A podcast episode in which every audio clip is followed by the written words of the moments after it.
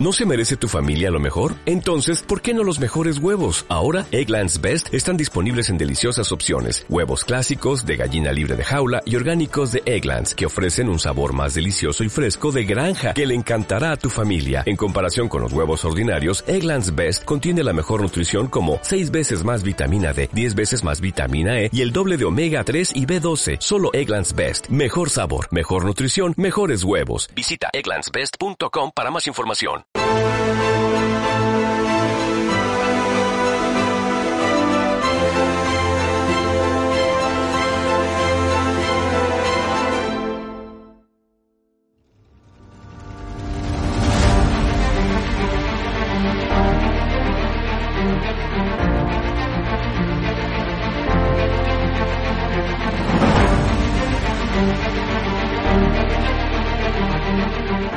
Quédate en casa, nos dicen, mientras nosotros te dejamos sin trabajo y llevamos tu empresa a la quiebra, esa que tantos años te costó crear.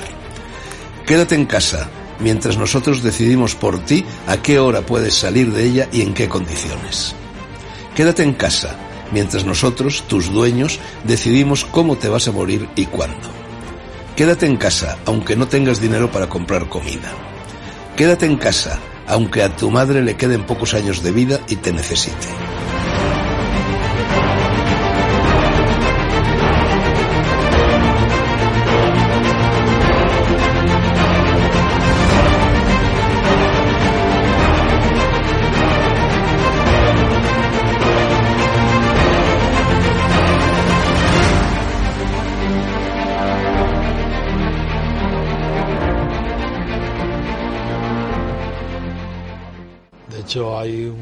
Conocido periodista con un canal en YouTube que los programas sobre Galapagar eran día sí, día también. ¿Te refieres a Negri?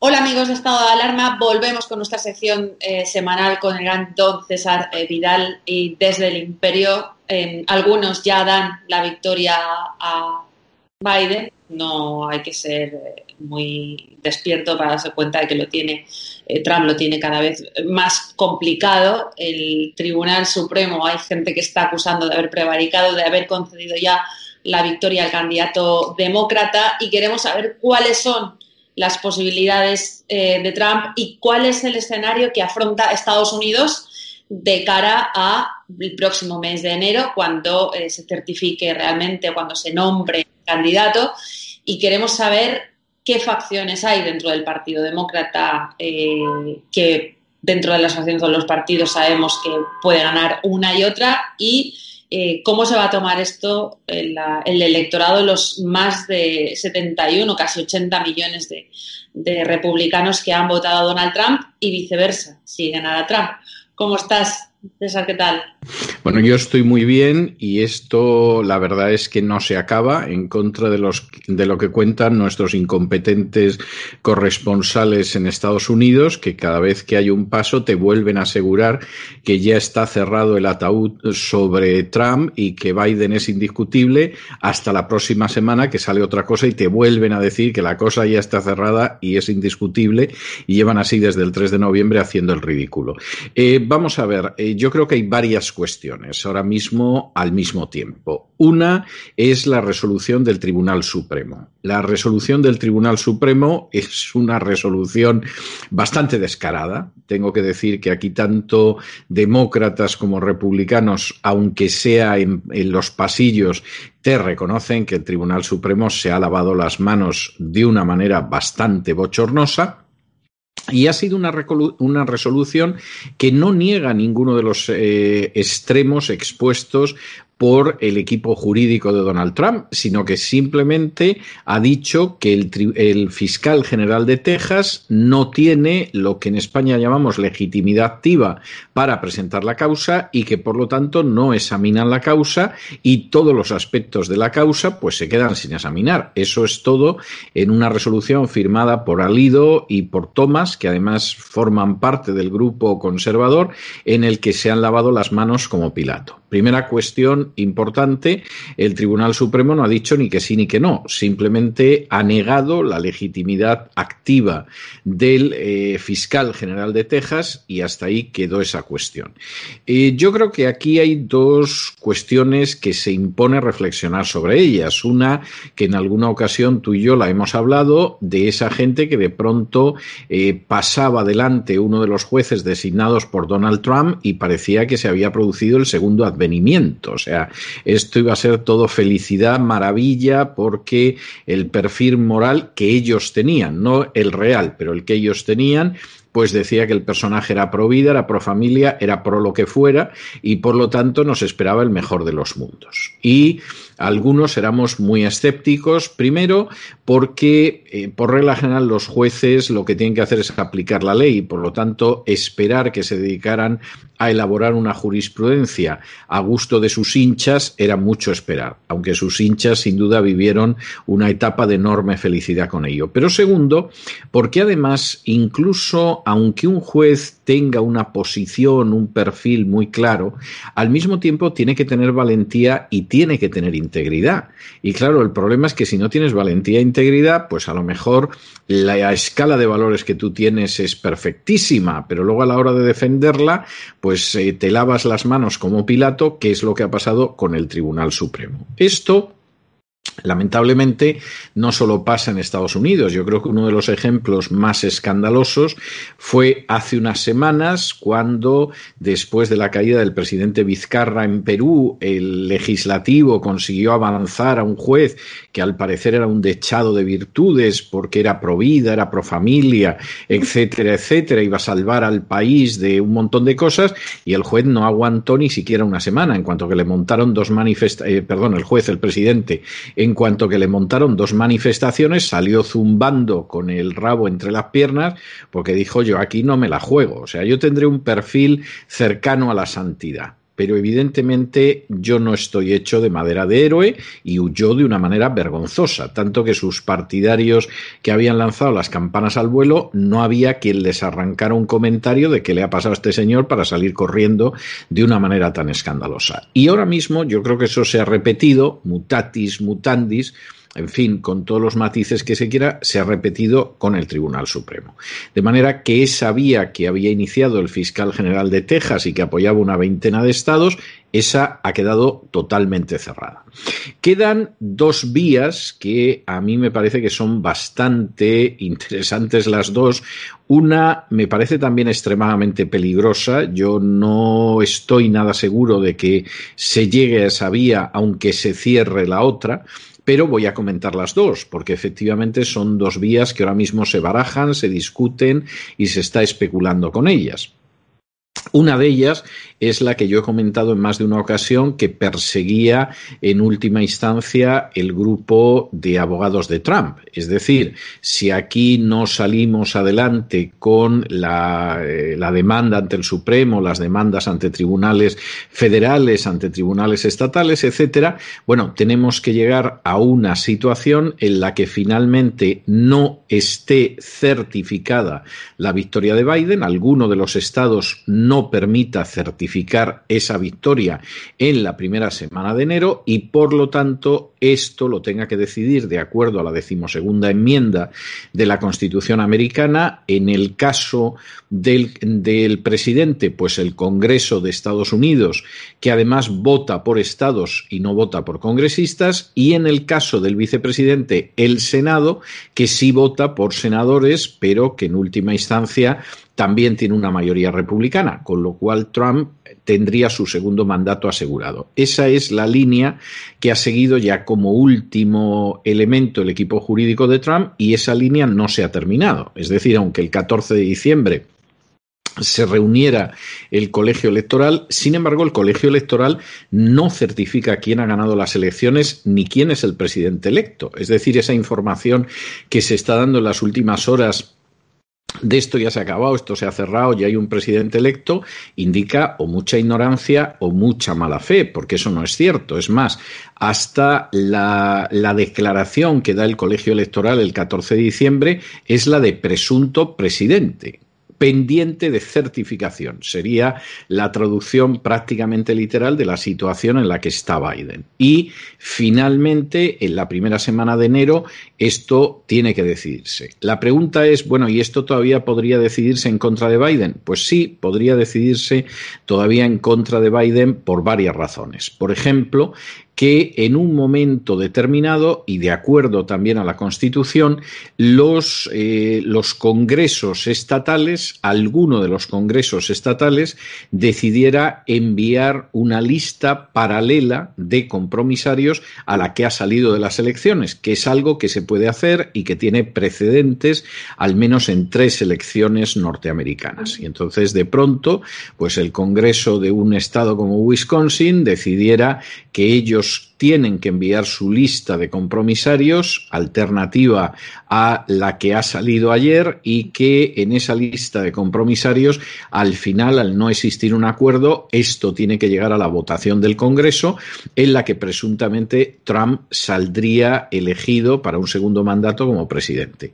Esto no es fácil, esto es difícil, esto es complicado, pero dista mucho de ser imposible. Claro que existen posibilidades de que esto pueda suceder. ¿Cuál es la otra vía que en estos días se está mencionando mucho y que es la, la, línea que está sobre todo insistiendo y subrayando y martillando Sidney Powell. Pues muy sencilla, una ley de hace dos años aprobada por impulso del presidente Trump que permite decretar el estado de emergencia si se da la circunstancia de que hay una intervención extranjera en las elecciones nacionales en Estados Unidos. La tesis de Powell es que el presidente tiene que decretar el estado de emergencia y a partir de ahí dedicarse a exponer las pruebas de la injerencia extranjera que se ha producido en estas elecciones y que se ha producido, pues parece ser que fundamentalmente por parte de China, aunque recurriendo a una serie de, de modelos como el Dominion creado para los venezolanos, etcétera, etcétera. Esto es muy extremo, sería legal. Yo soy escéptico en cuanto que al final Trump llegara a tomar este tipo de medida, pero teóricamente, teóricamente la podría tomar. Y hay gente que efectivamente está instando a Trump a que en última instancia, y precisamente porque ha habido una injerencia extranjera, haga esto. ¿Qué está provocando esto? De nuevo, otra cuestión sobre las que no están informando los medios españoles, que están a la luna de Valencia, y que es bastante importante. Como existe el riesgo de que efectivamente Trump, aplicando una ley que tiene solo dos años, decrete ese estado de emergencia porque ha habido una injerencia extranjera en las elecciones de Estados Unidos, se ha reactivado lo que se llama la investigación de Durham, que es un personaje al que se designó hace unos meses para ver si quedaba claro aquello de que los rusos habían ayudado a Donald Trump a ganar las elecciones presidenciales hace cuatro años.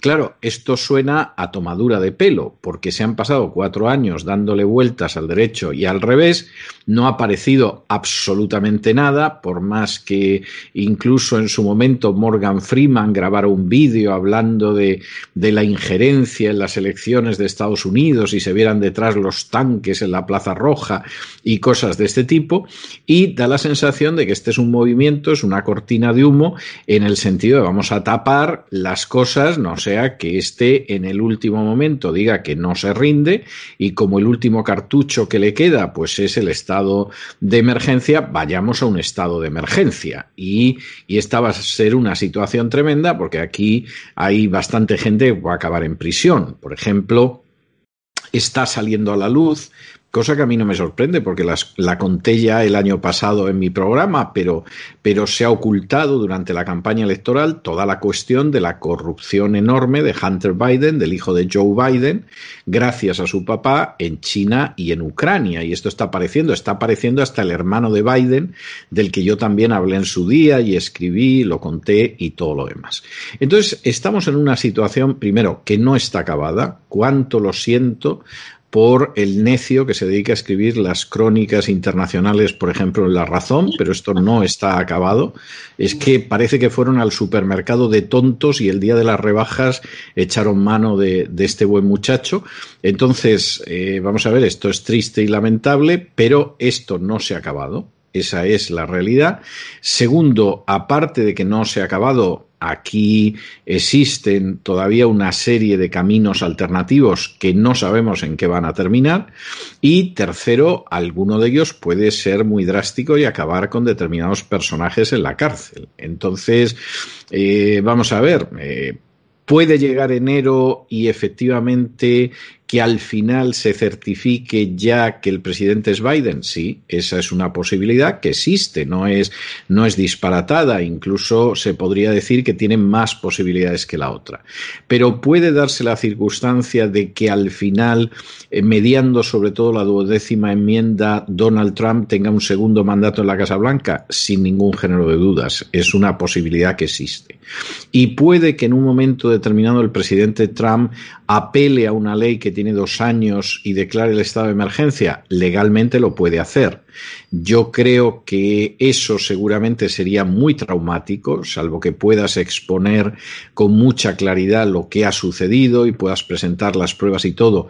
Eso podría ser muy traumático y yo soy un tanto escéptico de que llegara a dar ese paso, pero al menos en teoría esa posibilidad existe. Es cierto que podría ser muy traumático, pero de existir esas pruebas eh, hay un discurso, un relato político muy interesante eh, que además eh, conciliaría o que agruparía incluso aparte de cierto sector demócrata, es posible, que cerrara en banda o que, o que apoyara a Trump o al Partido Republicano porque está defendiendo al país de una injerencia de un país comunista, en el caso de que solamente fuera China.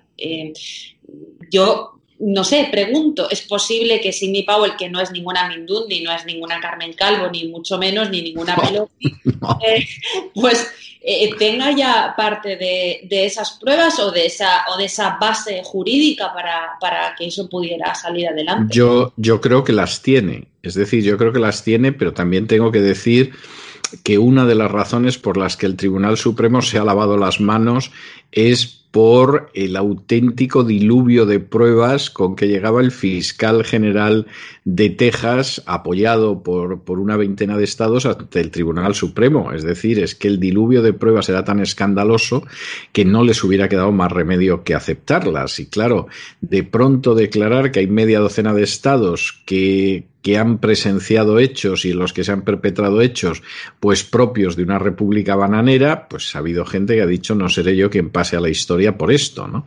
Y dice mucho, insisto, de la integridad y de la valentía de algunas personas. ¿eh? Luego no digo que no sean muy piadosos, pero evidentemente su piedad no influye en su integridad personal. No hay riesgo de que se produzca un vaso comunicante en este sentido, ¿no?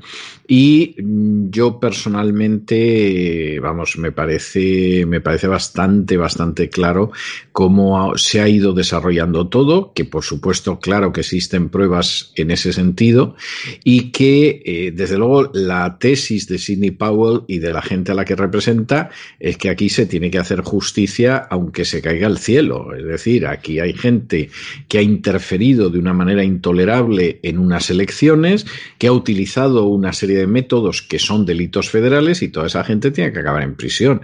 Y si son cientos de personajes del Partido Demócrata, pues que vayan a la cárcel cientos de personajes del Partido Demócrata. O sea, esto no se puede tolerar. Y esa es la tesis. Hay una vía eh, alternativa, un poco subversiva, pero que, yo, que, es real y que ya hemos visto otras veces, que puede ser eh, que si la cosa tiene que irse a enero, durante este impasse de tiempo, salgan asuntillos de Biden, de su hijo, de sus relaciones con... Bueno, esto, esto está saliendo. Lo que pasa que eso en términos legales no tiene una repercusión en quien quede al final certificado como presidente de los Estados Unidos. ¿eh? O sea, eso está saliendo, eso está creando un escándalo considerable. Hay un porcentaje elevado de gente que aparece ya en las encuestas diciendo que si hubieran sabido esto de Biden y de su hijo no hubieran votado jamás a Biden. O sea que, que, esto es, y es un porcentaje no pequeño del voto, ¿eh? es casi casi el 20% del voto. Entonces, no es ninguna tontería, pero eso en términos legales no tiene ninguna repercusión en el resultado. La gente se puede dar con la cabeza contra la pared, como les pasa a muchos votantes que descubren a quién han votado, pero eso no cambia el resultado ni, ni cambia la situación. Yo creo que aquí la única salida finalmente es si esto va a acabar llegando hasta el Congreso o no va a llegar. Si llega hasta el Congreso, las posibilidades de Donald Trump de ser elegido presidente por un segundo mandato son muy altas. Si no llega al Congreso y llegamos a inicios de enero y a inicios de enero, pues evidentemente la cosa no ha cambiado, pues tendremos un inquilino en la Casa Blanca, no me atrevo a decir que por los próximos cuatro años, pero, pero sí designado para el próximo mandato, que será Joe Biden sería totalmente ajustado eh, decir que de producirse o de certificarse esa victoria de Biden eh, es el ala radical del Partido Demócrata, la parte más socialista, eh, la que llevaría a Estados Unidos a una especie de, de europeización o de vulgarización de, de la democracia como está ocurriendo, por ejemplo, en España? Bueno, vamos a ver. Si efectivamente Biden llega a la Casa Blanca, y esto es muy posible, y a día de hoy seguramente es lo más posible, eh, la política que vamos a sufrir en Estados Unidos va a ser una política de signo socialista, y aunque se empeñan en decir que va a ser como la socialdemocracia escandinava, no es verdad. O sea, tendríamos una política socialista muy dura, controlada por personajes bastante indeseables dentro del Partido Socialista y que provocaría enormes males, pero también enormes resistencias en este país. Y de hecho, eh, vamos a ver, en, estos momentos eh, a mí me han pedido distintos legisladores en Estados Unidos que me conviertan su asesor para la próxima legislatura en previsión de que algunas de las leyes que pueda avanzar el Partido Demócrata en el Congreso sean leyes de carácter eh, parecido a leyes que han aparecido en Europa y que, por supuesto, ellos desconocen porque es un ambiente distinto. Entonces necesitan una persona que le diga, mire, lo que está proponiendo ahora el senador por Wisconsin, pues se da la circunstancia de que es una copia de la ley noruega de tal año que acabó como el Rosario de la Aurora y los mismos socialistas noruegos dieron marcha atrás, por, por decir un ejemplo. Y esta es la situación ahora mismo, o sea que lo que va a haber es un avance hacia una visión socialista muy totalitaria, esto lo sabe la gente dentro del Partido Demócrata y por supuesto los republicanos se están preparando para ello y son conscientes de que esos van a ser los campos de batalla y en el caso de algunos pues han empezado a buscar asesores para ver cómo dan esa batalla en el legislativo. Hablando de campos de batalla, podría ser esta una primicia que de repente entraras o por lo menos compaginaras eh, la actividad eh, académica, periodística y, de escritor con la política bueno, vamos a ver, no con la política activa, porque yo no tengo la menor intención de dedicarme a la política, ¿no? Pero, pero, eh, y no tengo una decisión tomada al respecto, pero sí ha habido alguna oferta en el sentido de legisladores que querrían contar conmigo para asesor, como asesor en esta situación y es una oferta que tengo que considerar. Por ejemplo, ayer por la tarde, ayer yo tuve un día que no estaré de trabajo en la radio, pero fue bien cargadito y tuve, tuve primero un almuerzo de trabajo muy cargado y luego tenía una reunión con una persona que es un antiguo embajador de Estados Unidos, además en un puesto muy importante como embajador. No era un embajador en un país africano o algo de este tipo, sino posiblemente de los tres, cuatro puestos más importantes que puedes tener como embajador de los Estados Unidos. Y comentándole esto, esta persona me instó a que aceptara el ofrecimiento de, de asesorar a legisladores republicanos. Y cosa que tampoco terminó de convencerme. O sea, quiero decir, es una de esas cosas que, que yo tengo que pensar con mucho cuidado, ver, eh, ver los pros, los contras, etcétera. Pero, por ejemplo, esta persona eh, era un entusiasta de la idea de que yo efectivamente pudiera terminar asesorando a, congresistas, eh, sobre todo para intentar frenar lo que van a ser las leyes socialistas del futuro. Bueno, a mí me entusiasma también eh, sobre todo porque, bueno, yo creo que, como tú dices, hace muchísima, muchísima falta y lo que se cierne los Estados Unidos es eh, un panorama, para mí, no sé, desolador que, que, muchos no nos esperábamos, ¿no? Bueno, a mí no me parece imposible y teniendo en cuenta que Biden va, ha dicho que una de las primeras cosas que va a hacer después de que Estados Unidos regrese al Acuerdo de París va a ser la, dar la nacionalidad norteamericana a más de 11 millones de ilegales, pues evidentemente esto que no le sorprenda a nadie. O sea, es que estamos viendo una política a escala internacional que tiene paralelos y que, y que es nefasta, ¿no? Igual que Pablo Iglesias sueña con dar la nacionalidad española a casi 2.000 invasores, pues en el caso de Biden ha decidido que le va a dar la nacionalidad norteamericana a 11 millones. O sea, esto, esto es así de triste y es evidente. Es decir, al final tienes que ver cómo gente que tiene las magistraturas más elevadas del Estado está viendo cómo roba la a, a, su gente y cómo se la entrega a gente que van a ser sus votantes sí o sí, lo cual es que me parece algo absolutamente inmoral e indigno, ¿no? De eso los españoles sabemos mucho en los sí. últimos días, al parecer y debido a la presión social y al escándalo mediático de incluso las cadenas que no querían hablar del tema, que siguen diciendo que hablar de pandemia, de inmigración es alentar la xenofobia yeah. y todos estos chantajes de los cuales no salen ni se redimen para pedir perdón por muchas eh, de sus eh, cagadas, pero eh, tenemos ahora mismo los aeropuertos y la vía marítima algo contenida. Ah, están aquí los de los de Frontex poniendo algo de orden hasta que venga el político de turno de nuevo y les diga retiraros porque tienen que empezar a trabajar ya. Pero lo que se está viendo en todos los barrios de ciudades como Granada, de Canarias, de Valencia, ¿eh? doy fe de eso en, eso, en ese reportaje estamos trabajando, es eh, absolutamente preocupante porque estamos hablando sí. de, una, de una cultura absolutamente liberticida y bueno, en fin, no me enrollo más.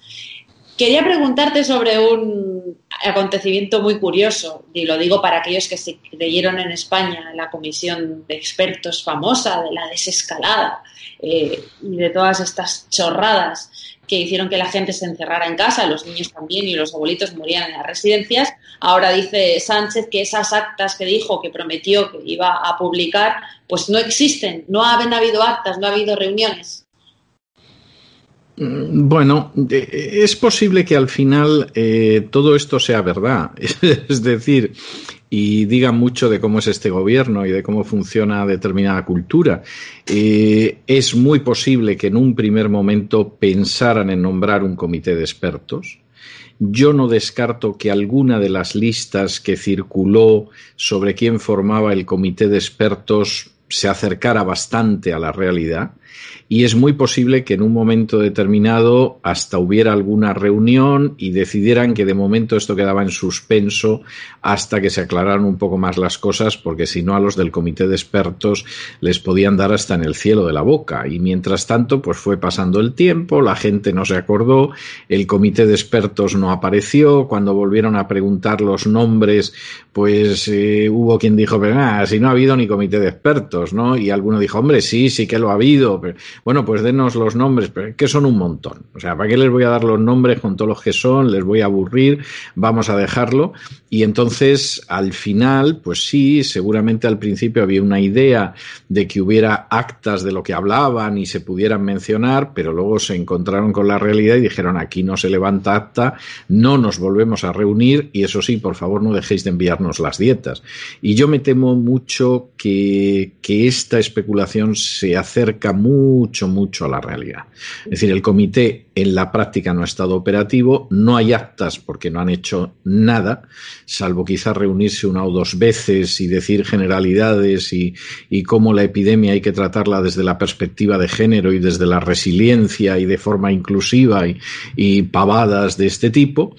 Y finalmente, pues claro, cada vez que alguien recuerda qué ha pasado con el comité de expertos, pues no pueden decir nada porque el comité de expertos, pues eh, realmente no hizo nada. O sea, esa es la, la sensación que yo tengo en las pavadas esas de esos comités de expertos que no existen y que en todo caso también pueden haber sido incluso un grupo de WhatsApp eh, que desde luego no no seguramente seguramente sí hubo alguna reunión porque en estas reuniones eh, suele haber comidas a cargo del presupuesto y no son comidas desdeñables o sea que quedar los que fuéramos comer opíparamente a costa del presupuesto aunque llegáramos con mascarilla y luego marcharnos y, y pensar pues hombre se puede hacer bien porque resulta que está Luisita y, y, está Julito, a lo mejor, pues, pues esto puede salir bien y tal.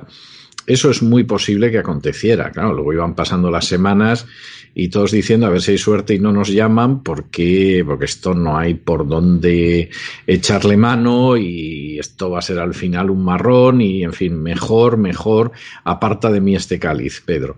Y, seguramente eso fue la situación final. Yo te voy a hacer una pregunta, una última pregunta muy naif, que proviene del romanticismo más personal, eh, pero podría ser que esto se llevara por delante de una puñetera vez a Illa y a Fernando Simón. No. No. No, no, no lo creo, porque tanto Illa como Fernando Simón tienen razones para permanecer ahí ad calendas grecas, es decir, hasta el final de los tiempos. En el caso de Simón, porque es ideal.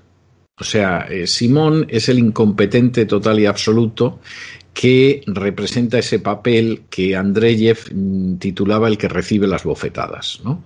que es el tipo que sale, le dicen lo que sea, en algún sitio hasta lo premian, o sea que quiero decirte que aunque lo insulten en unos lados, sin embargo luego llegan otros y te dan la cinta de no sé qué, la condecoración de no sé cuántos o el reconocimiento de no sé qué, con lo cual va una cosa compensada con la otra y un inútil sin ningún tipo de, formación profesional para hacerse cargo de una situación como ¿dónde va a ir que más lo quieran y que mejor lo paguen? Entonces, al gobierno le es útil, porque es un pararrayos de su incompetencia, y él está encantado de la vida, porque digan lo que digan de él, vamos, ha tenido minutos de gloria a todos los que ha querido, eh, les contará a sus nietos que de la manera heroica en que él se enfrentó con el coronavirus, le nombraron hijo predilecto de orejilla del sordete y del guiatempujo de abajo, y cosa por el estilo, y todos están felices. Oye, hay por ahí una tonta que dice dicen que es investigadora y que ha descubierto la, la incidencia del plato de aceitunas en el contagio del coronavirus. Y yo cada vez que la veo aparecer en una entrevista diciendo pavadas, que en algunos medios aparece bastante, bueno, yo, no sé si esta, yo no sé si esta señora está senil o están seniles los que la invitan o qué pasa, pero vamos, cualquier no, persona no, que... No el secretario general del Partido Popular. No, que es... no, no, no, no, es una señora, es una señora. Y entonces esta señora, insisto, presunta investigadora, pues de pronto te cuenta que, nadie se ha dado cuenta de hasta qué punto compartir un plato de aceitunas ha servido para la extensión del coronavirus. Dices, pero esta mujer está bien de la cabeza, o sea, pero vamos a ver, es que es que es algo, no, hay, no, no he conseguido ver una sola entrevista, una intervención, un comentario suyo que no rezumara una insensatez verdaderamente peligrosa. ¿eh? Ojalá que se prodigue, porque por lo menos no habla de que se tiene que hacer con perspectiva de género ni nada. No, no, esta, esta no me da la sensación de que haya conseguido el cargo por esa vía. Y, y entonces, pues, pues quiero decir, eh, en el caso de Simón es de ese tipo. En el caso de Illa, a eso añade además el que él está muy vinculado a una corrupción típica del Partido Socialista de Cataluña y sus cacicatos locales. No hay nada más que ver a quienes ha concedido contratos y además en la zona del cacicato, con lo cual es muy difícil que caiga, porque estamos hablando de una cuota de corrupción que, que él la sirve como nadie. Como sale con esa cara de pena, cada vez que sale, ¿no? O sea, parece la versión triste de Eugenio, el, humorista, pues claro, eh, evidentemente es un personaje que está ahí. Y a Pedro Sánchez le viene muy bien, y a Pablo Iglesias, que es el responsable de la escabechina de las residencias de ancianos, le viene todavía mejor si cabe. O sea, eh, esos dos personajes absolutamente incompetentes y patéticos centran las iras de buena parte de la población y ellos están encantados, porque de qué iba a pensar ella que iba a llegar a ser ministro. Y de qué iba a pensar Simón cuando lo designó Rajoy. Recordémoslo, esta es una de esas designaciones numerosas y nefastas de Rajoy, de qué iba a pensar él que iba a salir en televisión todos los días. Vamos, que, que es impensable. Esta parte no, no, no me acordaba, fíjate. Vamos a Sí, sí, sí, sí. Eh, Simón, Simón, que parece el primo miserable de Garfunkel, ¿no? Pero con mucha menos gracia y, en fin, uno no sabe si está en los sonidos del silencio, en el cóndor pasa o, en Cecilia, o sea, verdaderamente es, tremendo. Desde luego no ha sido capaz de levantar un puente sobre aguas turbulentas, eso sí es cierto. Se ha, se ha labrado un sueldo sobre muertes turbulentas, pero eso es otra historia. Bueno, Simón es un personaje al que designó Rajoy. Y este gobierno lo mantuvo porque dijeron, este es el pararrayos ideal, no sabe de nada, es un inútil absoluto, que la gente le culpe de todo y así no se lleva un arañazo en su bello rostro ni Pedro Sánchez ni Pablo Iglesias. Otro daño colateral del señor Rajoy, en fin. Eh, bueno, yo creo que el daño colateral del señor Rajoy ha sido la pobre España. Y, evidentemente es un señor que si en España hubiera un imperio de la ley y una dignidad ciudadana, Rajoy estaría en la cárcel desde hace muchísimo tiempo, cosa que, vamos, yo no veo ni, ni pensable, ¿no? Espera a ver que la Kitchen va a todo tren por mucho que Pablo Casado eh, esté manso como un toro de, en fin, sobre ¿no? La verdad, da mucha, Pablo, Pablo Casado ya nos ha dicho hace apenas unos días que el Partido Popular es el sitio de los socialdemócratas. Sí, sí, sí, Lo cual a mí me ha recordado una anécdota que yo no sé si he contado en este programa. Me consta que sí he contado una vez en mi programa y puede ser que en algún otro, y no sé si, si la he contado aquí, ¿no? Y si la he contado, me van a disculpar tus televidentes porque la voy a volver a contar, ahora que hablamos de los socialdemócratas en el Partido Popular. Hace años, a mí me invitó a comer, por cierto, muy bien, el director de un periódico español. ¿eh? Que yo me quedé sorprendido porque dije, bueno, si todas estas comidas se las paga diario el periódico, no sé lo que le pagarán, pero ya solamente en las comidas se le va un caudal. Y eh, estábamos repasando el gobierno de Rajoy y en un momento determinado llegamos a Montoro. Y entonces me dice, dice, bueno, el problema con Montoro, dices que Montoro es un socialdemócrata. Y de pronto se detiene unos segundos y dice, bueno, mira, no, el problema de Montoro no es que sea un socialdemócrata, es que es un hijo de puta. Y masticó, modeló con los dientes la expresión grosera de hijo de puta, cuya madre seguramente es una santa. Y, y lo cierto es que, bueno, dijo esto, yo no me atreví a decir nada ni a postillar lo que acababa de decir. A las pocas semanas invitó a Montoro a la sede de su periódico a dar una conferencia y encima lo defendió como alguien que la gente lo juzgaba mal, pero en realidad todo lo hacía por nuestro bien, etcétera, etcétera. bueno, ¿cómo está la independencia de prensa? ¿Cómo está la integridad de los directores de periódicos en España y cómo están los socialdemócratas dentro del Partido Popular.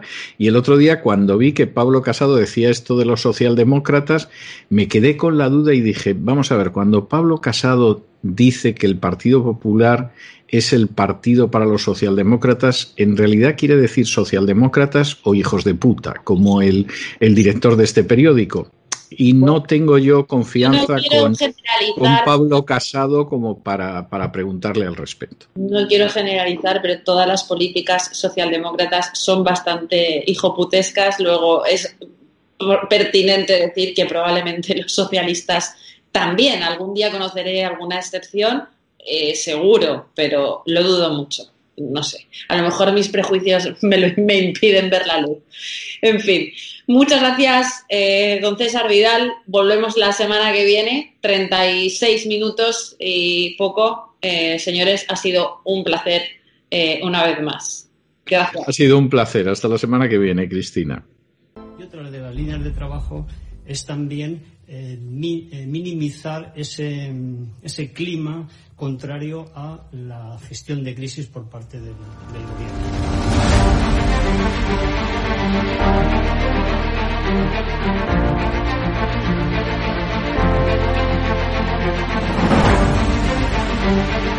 Van a garantizar, como digo, de inmediato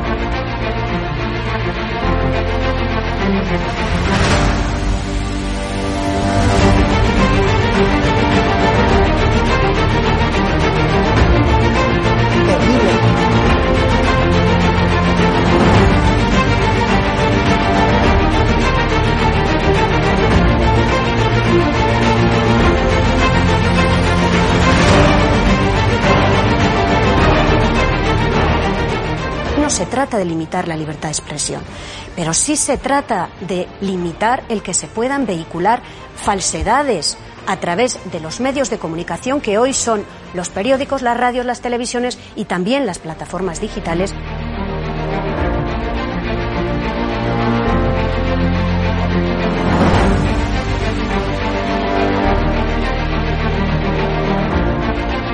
Cuando los comunistas han tenido éxito en momentos de excepcionalidad, en momentos de crisis.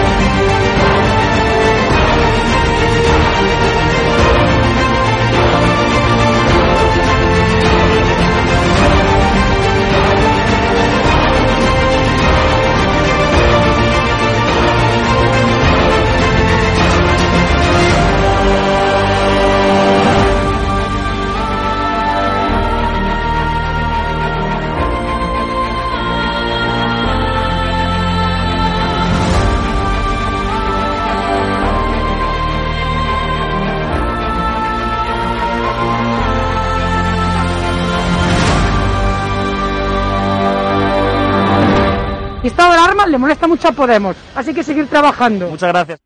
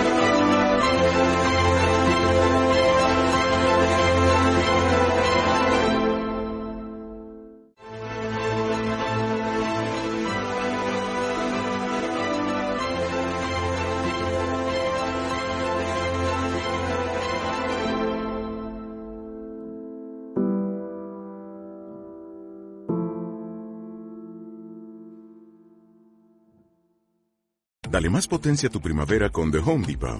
Obtén una potencia similar a la de la gasolina para podar, recortar y soplar con el sistema OnePlus de 18 voltios de Ryobi desde solo 89 dólares.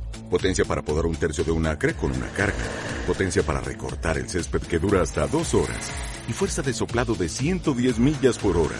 Todo con una batería intercambiable.